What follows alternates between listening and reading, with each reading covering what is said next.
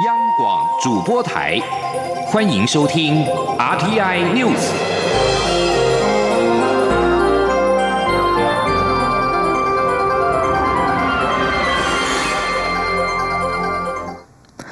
各位好，我是张淑华，欢迎收听这节央广主播台提供给您的 RTI News。月底就要举行世界卫生大会 （WHA）。虽然台湾目前还没有收到邀请函，但卫福部仍然对开议前、开议期间的国际发声工作不断准备。根据了解，卫福部延续强化台湾医疗实力的论述基调，分别透过国际媒体投书、国际媒体邀访以及国际专业医疗人士走访国内医疗院所等方式，凸显台湾医疗在全球卫生安全的重要性。记者肖兆平报道。世界卫生大会将在五月二十号登场。在中国打压下，台湾已经有两年没有收到邀请函，恐怕出现连续三年卡关、无法出席的情况。尽管如此，卫福部依旧持续努力向国际发声。今年卫福部延续强化台湾医疗实力的论述基调，并透过各管道对外说明。卫福部长陈时中除了在立法院明确表达台湾需要 WHA，WHA 也需要台湾的立场外，也用行动带头冲。三号，他就透过二零一九全球口腔健康学术大会，再度肯定世界友人都支持台湾有意义参与世界卫生大会。不止如此，在 WHA 登场前。卫福部与外交部携手合作，透过国外媒体投书，邀请国际新闻采访团访台的空战策略，向国际说明台湾医疗发展与实力。卫福部国际合作组副主任赖丽莹说：“看了就是比你看的那个书一百遍都有用嘛，所以他们就是请他们过来参参访这些我们的强项的一些医疗设施啦，或者是研究机构，这些都是我想这个是一个安排，让台湾能够有更多的在在呃国际上面的那个露露出。”同时，也邀请国际医疗专业人士走访台湾医疗院所的陆战方式，来提高国际对我支持的影响力。例如，近期就邀请曾经担任过世界神经外科学会联盟的比利时联邦参议院议长波奇访台，进一步了解我国推动参与世界卫生组织的现况。还有。邀请曾经在 WHA 上为我仗义直言的美国前卫生部长普莱斯来台参加相关活动。赖丽莹说：“那个 Tom Price 啊，他现在是是呃，就是上一周才刚来台湾访问，他就是实际上感觉到我们真的是台湾对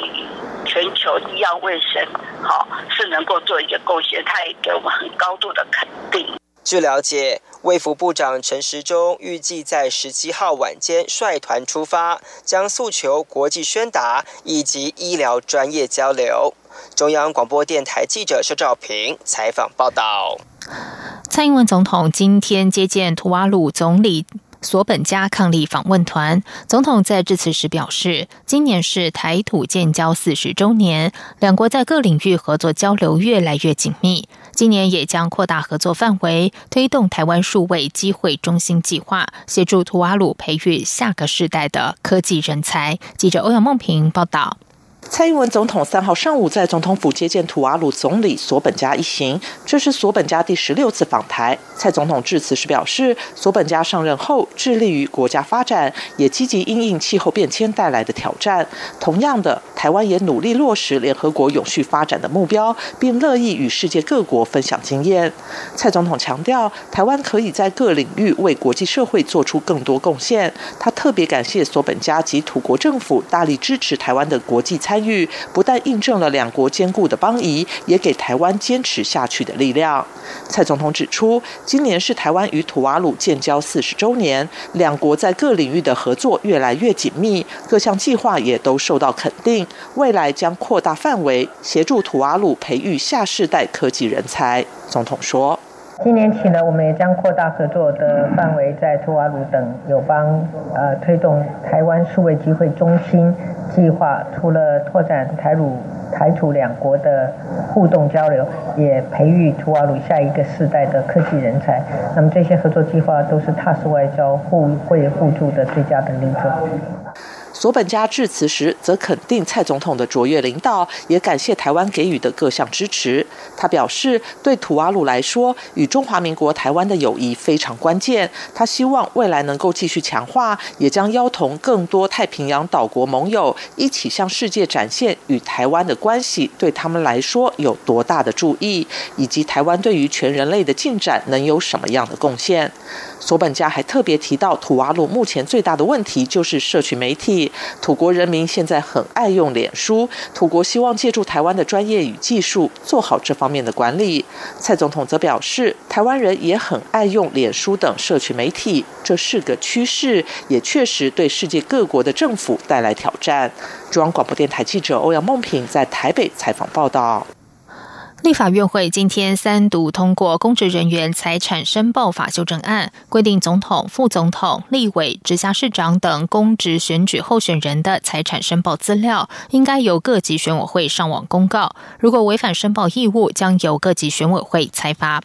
现行法令规定，总统、副总统及县市级以上公职候选人，在登记参选的时候需要申报财产，但是并没有上网公开。提案修法的民进党立委李俊毅认为，相关查阅办法不仅繁复耗时，也不便民，有违阳光法案的立法意志，应该由选务机关上网公告。根据三读条文，总统、副总统、五院院长、副院长、政务人员、立法委员、直辖市长及县市长，若为这些公职的选举候选人，其申报机关应于收受申报十日之内，由各级选举委员会上网公告。三读通过条文，并且增订违反财产申报义务时，由各级选举委员会裁罚。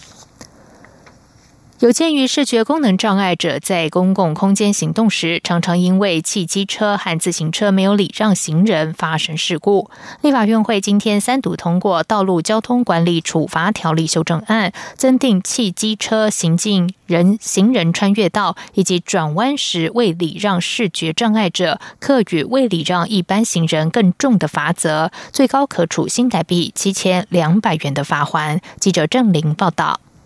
民进党立委王荣章提案指出，我国实际道路及交通环境混杂，视觉功能障碍者行走于人行道、行人穿越道，经常遭遇汽机车或自行车未礼让而发生事故，也有因人行道堆放障碍物导致视觉功能障碍者受伤。因此，提案修法，保障视障者行动安全。立法院副院长蔡其昌在立法院会宣布法案三读通过。三读条文已宣读完毕，请问院会有无文字修正？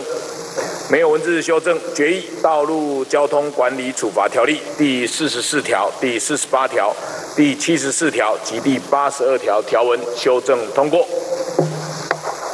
现行法令规定，汽车驾驶人驾驶汽车行经行人穿越道或转弯时，不暂停让行人优先通过，可处新台币一千两百元以上三千六百元以下罚款。三读通过的条文则增订，汽车驾驶人驾驶汽车行进行人穿越道或转弯时，遇有携带白手杖或导盲犬之视觉功能障碍者时，不暂停让视觉功能障碍者先通过，可处两千四百元以上七千两百元以下罚款。三读条文也增订。慢车驾驶人行进行人穿越道，遇有视觉功能障碍者却未暂停礼让，处六百元到一千两百元罚款。慢车驾驶人若行驶于人行道或快车道上，或在供慢车行驶的人行道上未让行人优先通行，导致视觉功能障碍者受伤或死亡，可处一千两百元到两千四百元罚款。此外，除了交通警察依法令执行指挥交通、交通稽查任务及各级学校交通服务队现场导护人员外，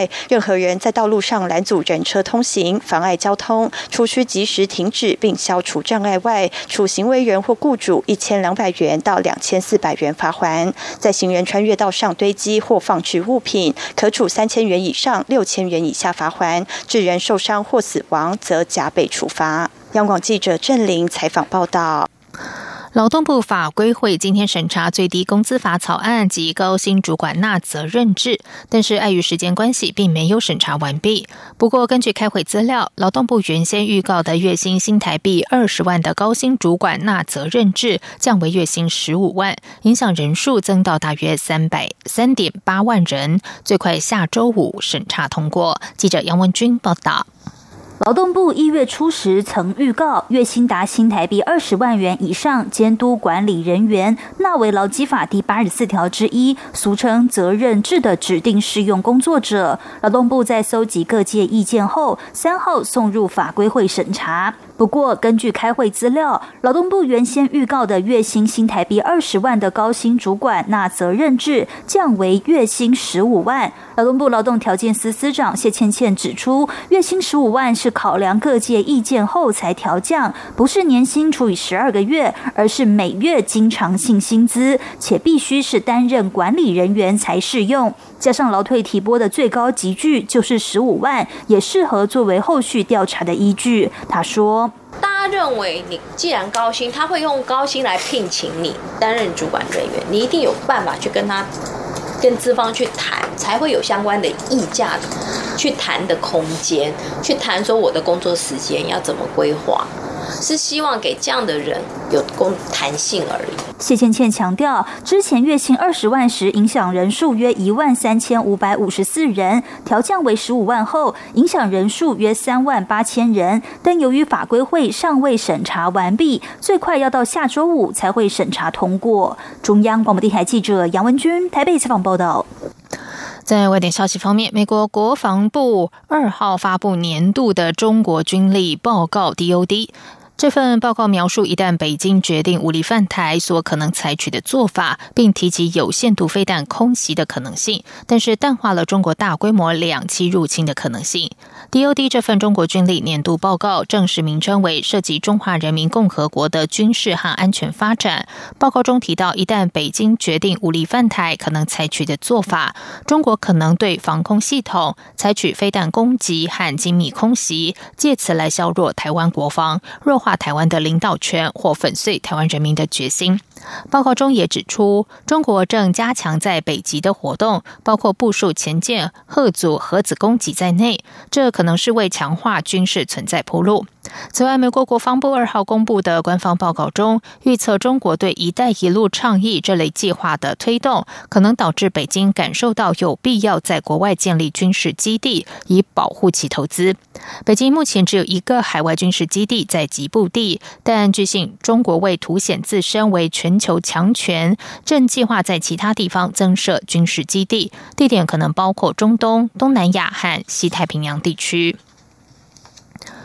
中美洲国家巴拿马即将在五号举行总统大选，主打反贪污的候选人科迪索被看好将能够接替现任总统瓦雷拉。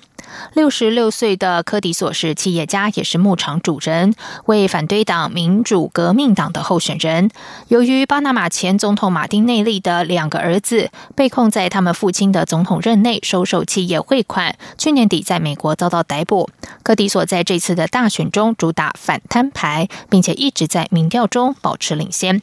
根据选前民调，科迪索获得百分之三十六的支持，代表马丁内利所属的民主更新党的前外长鲁斯则是以百分之二十六点二排名第二。巴拿马总统大选并没有第二回合，因此只要在五号投票中获得多数选票，就可以当选。马来西亚首相办公室二号宣布，联邦法院法官穆斯林马来族女性东姑麦木将出任马来西亚联邦首席大法官，成为马来西亚第一位出任司法部门最高职位的女性。这不仅在马来西亚，即使放眼亚洲也属罕见。人权团体和活动人士今天都赞扬这项举动，进而呼吁改革马来西亚的司法制度，并改善对女性犯下罪行者很少被定罪的情况。针对东姑麦木成为首位女性首席大法官，马来西亚律师协会表示全心全意欢迎，并赞扬这是马来西亚史上一个关键时刻，因为首次有女性担任政府三大部门之一司法部门的最高职位。最近几年来，马来西亚高等法院出现越来越多女法官，但女权团体希望东姑麦木的任命能够有助于对强暴和家庭暴力等犯罪案件的定罪率。这里是中央广播电台台湾之音。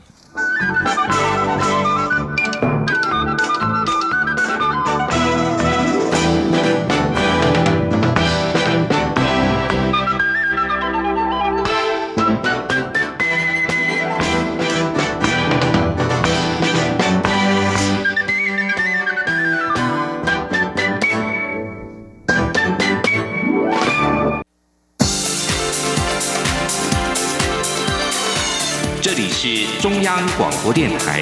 台湾之音，欢迎继续收听新闻。时间是十九点十五分，欢迎继续收听新闻。五四运动一百周年，陆委会副主委邱垂正今天接受央广节目《为人民服务》杨宪宏时间专访时表示，一百年前的北洋政府可以容忍大学生上街游行，但现今的中共政权却做不到，因为中共体制的缺陷和僵化，根本就违反了五四运动追求民主和科学的进步价值。记者王兆坤报道。陆委会副主委邱垂正表示。五四运动是近代史上影响深刻的一场新文化运动，核心价值是自由民主的多元思想。但中共领导人习近平在五四纪念大会的谈话，似乎只强调五四运动的精神是爱国与爱党，却没有醒思如今的中共集权专制及对民主人权法治的破坏，甚至超过一百年前的北洋政府。邱垂正指出，当年的北洋政府，甚至是北洋军阀。还能容忍大学生上街游行，尊重文人办报，鼓吹新思潮，但中共统治下的中国大陆会允许吗？而习近平还提到了爱国必须坚持中共领导，这不是对五四运动的最大嘲讽吗？邱垂正说：“目前中共体制上、制度上的缺陷与僵化，我想这个就根本上违反了五四运动追求民主跟科学的进步价值。”邱垂正认为，新思五四运动的最大意义是人类可以有不同发展模式。像民主固然不是最好的机制，但还是最能带给人民幸福的相对较好制度。反观中国大陆，目前只有一种正确思想，只有领导人讲的话是唯一能继续追随的纲领，这与五四运动的进步价值背道而驰。此外，六四即将届满三十年，邱垂正指出。这一场民主运动是在当权者以武力镇压下悲剧收场，这反映出中共不尊重人民追求自由的权利。我政府每年也会呼吁中共尊重异议者，可能是缩短两岸关系距离的重要环节。中央广播电台记者王兆坤台北采访报道。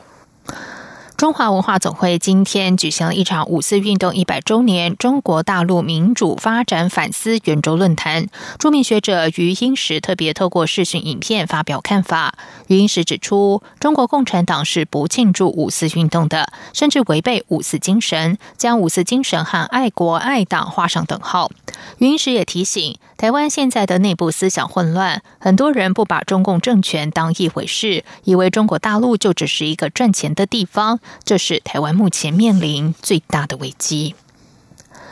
继续要来关心的是，继吴韩会、吴王会之后，吴周会今天下午三点登场。前台北县长周习伟和党主席吴敦义在党中央会面，约谈三十分钟。会面同样不公开。会后由周习伟举行记者会对外说明。周习伟表示。对于党中央是否采取全民调、是否举办政见发表会或是辩论会等，他都完全尊重。但他所希望的模式是像前总统马英九日前所举办的经济论坛，让大家一起回答问题，而非交相质疑、攻击。此外，帮高雄市长韩国瑜草拟五点声明的前立委孙大千昨天表示，韩国瑜参选态度模糊，是为了牵制台北市长柯文哲。对此，韩国瑜今天表示，高度尊重孙大千的解释。记者刘品希报道。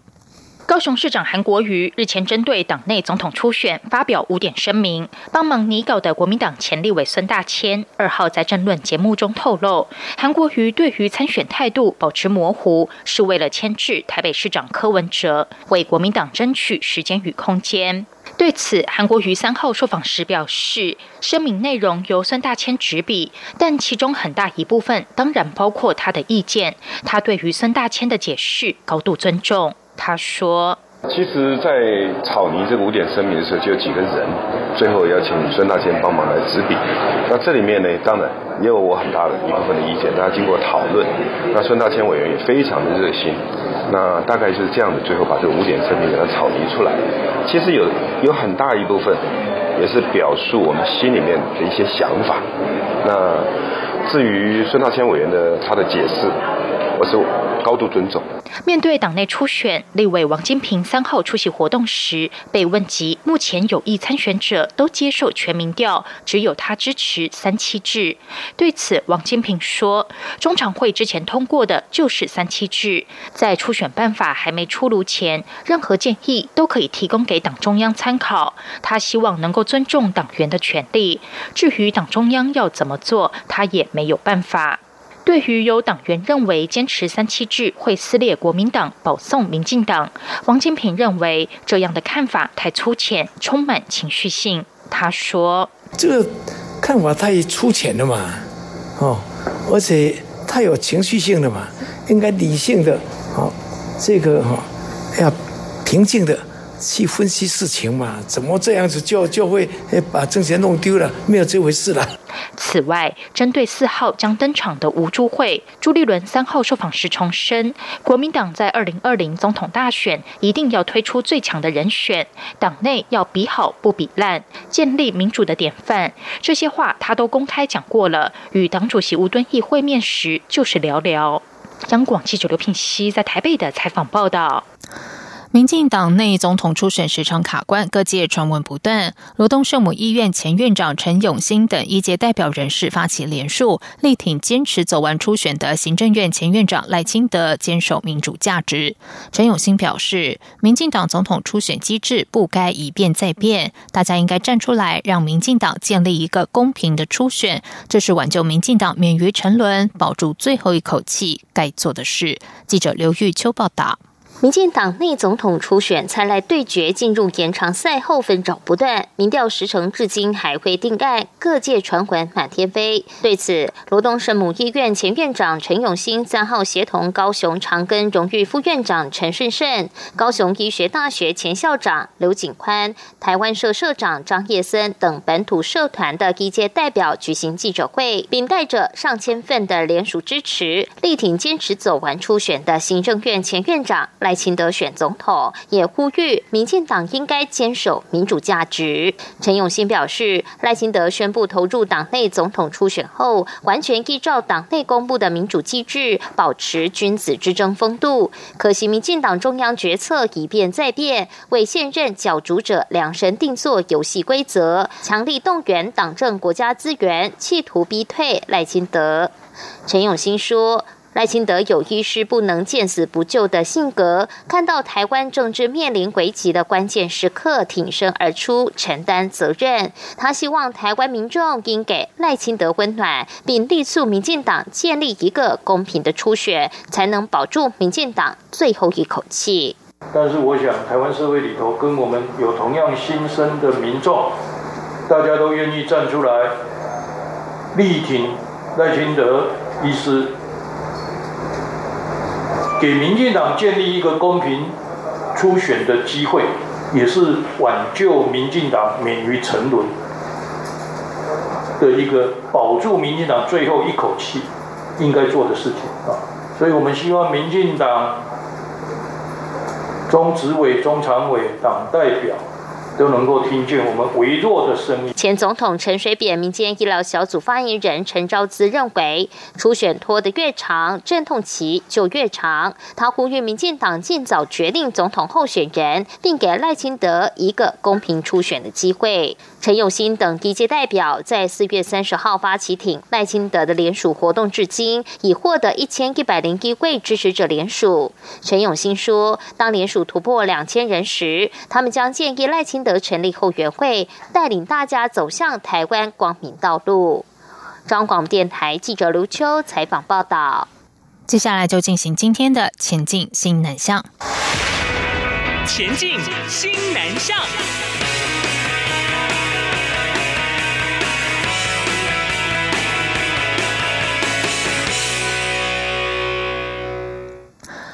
泰国贸易经济办事处代表通才日前受邀到龙华科技大学和观光休闲系的学生分享台泰发展观光经验。通才代表也提到，泰国隐藏版美食、私房景点还有节庆习俗，成功行销也让台下学生听完之后都想去泰国玩。记者陈国伟报道。为了强化西南向教育交流，并让学生了解国际观光产业的发展趋势，龙华科技大学观光休闲系。邀请泰国贸易经济办事处代表通才到校演讲。通才和学生们提到，全球观光产业正处于蓬勃发展的阶段。泰国是观光旅游大国，观光产业占国家 GDP 的三成以上，绝大部分是来自外国观光客的贡献。但是，过分依赖外国客，整体观光产业容易受到世界经济景气或汇率波动的影响。所以，泰国政府近几年也开始对泰国民众提倡国内旅游，以稳。固观光产业，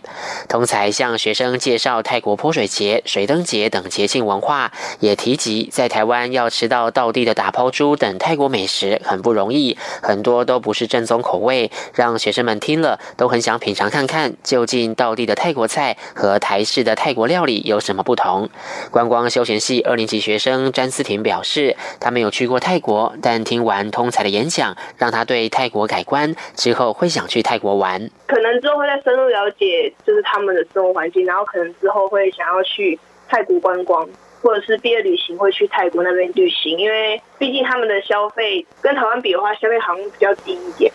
们在那边可以买到比较多东西。通才说，泰国幅员广大，偏远地区要发展观光有局限性，不像台湾陆海空交通便利，加上有丰富的自然资源及人文景观，成为发展观光最有利的条件。通才鼓励学生，除了具备中文优势外，更要积极提升外语能力，并学习观光产业所需的专业技能，才能培养未来的就业力。中央广播电台记者陈国伟台北采访报道。